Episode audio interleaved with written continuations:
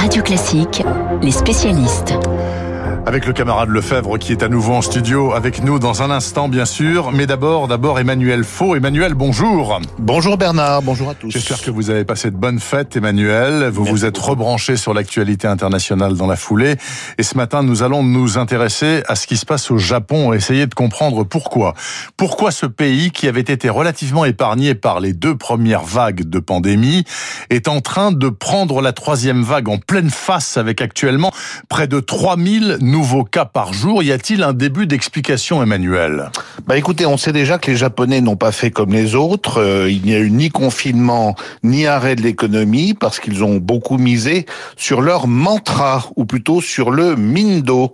C'est une sorte de norme supérieure du peuple nippon, puisée dans l'ère impériale, lorsque le Japon se plaçait en tête de la hiérarchie des civilisations asiatiques. Eh bien, cette notion ancienne a été vantée par les autorités et au printemps dernier, même Shinzo Abe, qui était encore euh, Premier ministre, n'hésitait pas à se féliciter des bons résultats du pays par rapport notamment à ses voisins chinois.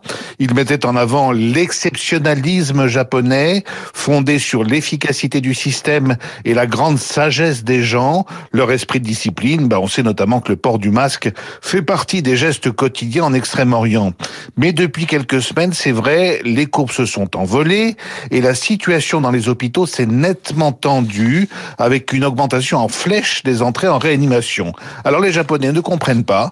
Ils s'interrogent sur cette recrudescence de l'épidémie après des mois plutôt calmes et l'explication pourrait se trouver dans la grande campagne lancée l'été dernier pour promouvoir le tourisme intérieur.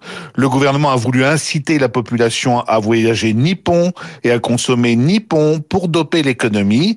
Eh bien, comme le message a été reçu 5 sur 5, il est probable que la multiplication des voyages à l'intérieur de l'archipel ait relancé les contaminations et donc déclenché euh, cette troisième vague actuelle. Du coup, Emmanuel, revirement total. À partir d'aujourd'hui même, le Japon referme ses frontières pour les étrangers non résidents.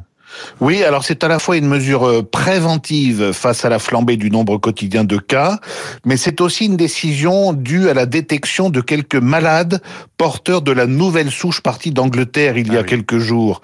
Et il y en aurait une dizaine pour l'instant officiellement, la plupart étant des ressortissants britanniques. Jusqu'à présent, tout visiteur étranger qui arrivait au Japon devait se soumettre à une quarantaine de 15 jours. Désormais, les étrangers en provenance de Grande-Bretagne et d'Afrique du Sud mais la liste pourrait s'élargir dans les jours qui viennent, vont devoir se faire tester dans les 72 heures précédant leur départ pour le Japon et à nouveau à leur arrivée à Tokyo ou dans toute autre ville nippone de débarquement. À Tokyo d'ailleurs, le rythme d'expansion de la courbe des contaminations est bien plus rapide que dans le reste du pays puisqu'on dénombre environ 1000 cas par jour pour la seule capitale. Résultat, et ça compte beaucoup au pays du soleil levant, certains rituels qui ont lieu habituellement au moment du jour de l'an eh vont être euh, perturbés. Plusieurs temples bouddhistes, euh, plusieurs sanctuaires shintoïstes euh, vont rester fermés pour la première fois depuis la fin de la Deuxième Guerre mondiale. C'est le cas du sanctuaire Meiji de Tokyo, qui reçoit chaque année plus de 3 millions de visiteurs dans les trois premiers jours de janvier pour des bénédictions shintoïstes.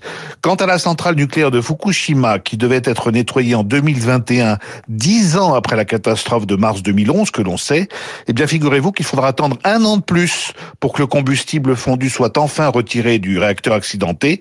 On voit que la crise sanitaire a décidément des conséquences incalculables. Et elle est très très loin d'être terminée malheureusement. Et de cela aussi, nous parlons avec Étienne Lefebvre des Échos qui est de retour dans ce studio. Étienne, les campagnes de vaccination contre le Covid-19 ont donc commencé dans toute l'Union européenne ce week-end. Les premiers vaccins, notamment en France, ont été administrés hier. Mais la question que je vais vous poser est fort simple et vous n'avez forcément pas la réponse évidemment, mais à partir de quand ces campagnes auront-elles un effet positif sur l'activité économique et la croissance? En clair, quand est-ce qu'on va revenir à une vie normale? Eh ben, il va falloir être patient. Ah. non, mais c'est la question que se posent tous les chefs de gouvernement, mais aussi tous les responsables d'entreprise.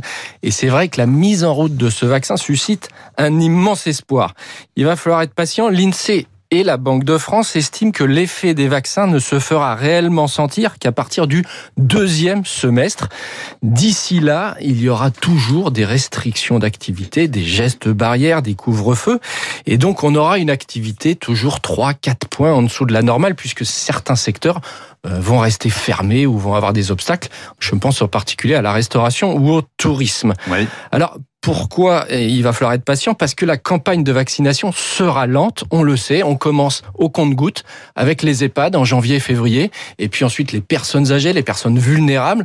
Mais la campagne grand public, ce n'est pas avant juin, donc l'immunité collective recherchée, ce n'est pas avant cet été, et c'est seulement là que l'activité redeviendra totalement normale. Et vous comme moi, euh, qui ne sommes pas prioritaires, on va pouvoir attendre encore de longs mois, sans aucun doute. Alors pourquoi est-ce qu'on ne vaccine pas plus vite? Ben, c'est un problème d'acceptation du vaccin en France. On en parle beaucoup depuis des semaines. 45% seulement des Francs, euh, non, 60% veulent bien se faire vacciner. Ouais, ouais. C'est hein. C'est très particulier à la France, mais c'est pas qu'un problème d'acceptabilité, c'est un problème de disponibilité des produits. Euh, on dispose aujourd'hui du, du, vaccin de Pfizer, on aura bientôt celui de Moderna. Mmh. L'Europe doit le valider d'ici au 6 janvier. Avec ça, on pourrait faire 3-4 millions euh, de doses par mois en France. Ça suffit pas pour une campagne de vaccination globale. Donc maintenant, l'Union européenne mise beaucoup sur le vaccin d'AstraZeneca. On en a parlé dans le journal tout à l'heure. 100% de réussite, semble Oui, alors c'est ce qu'affirme son, son, patron euh, ce week-end dans, dans, la presse outre-Manche. Euh, on mise beaucoup sur ce vaccin parce qu'il est plus simple à produire, plus simple à stocker et beaucoup moins cher. Donc ça fait beaucoup d'avantages. Mmh. Il est dix fois moins cher quasiment et il n'y a pas besoin des fameux frigos à moins 80 degrés. Ça pourrait aussi lever les, les, les doutes de certains patients, notamment euh, au Royaume-Uni où euh, ce vaccin a été développé avec l'université d'Oxford et donc il y a une confiance dans ce vaccin national. Si ça marche, si tel est le cas, les campagnes de vaccination pourraient s'accélérer. Le Royaume-Uni en a acheté suffisamment du vaccin AstraZeneca pour vacciner toute sa population avec ce seul produit. Oui. S'ils y arrivent d'ici mars, le, Royaume-Uni, Boris Johnson voudrait lever toutes les restrictions économiques, toutes les restrictions sanitaires, les gestes barrières.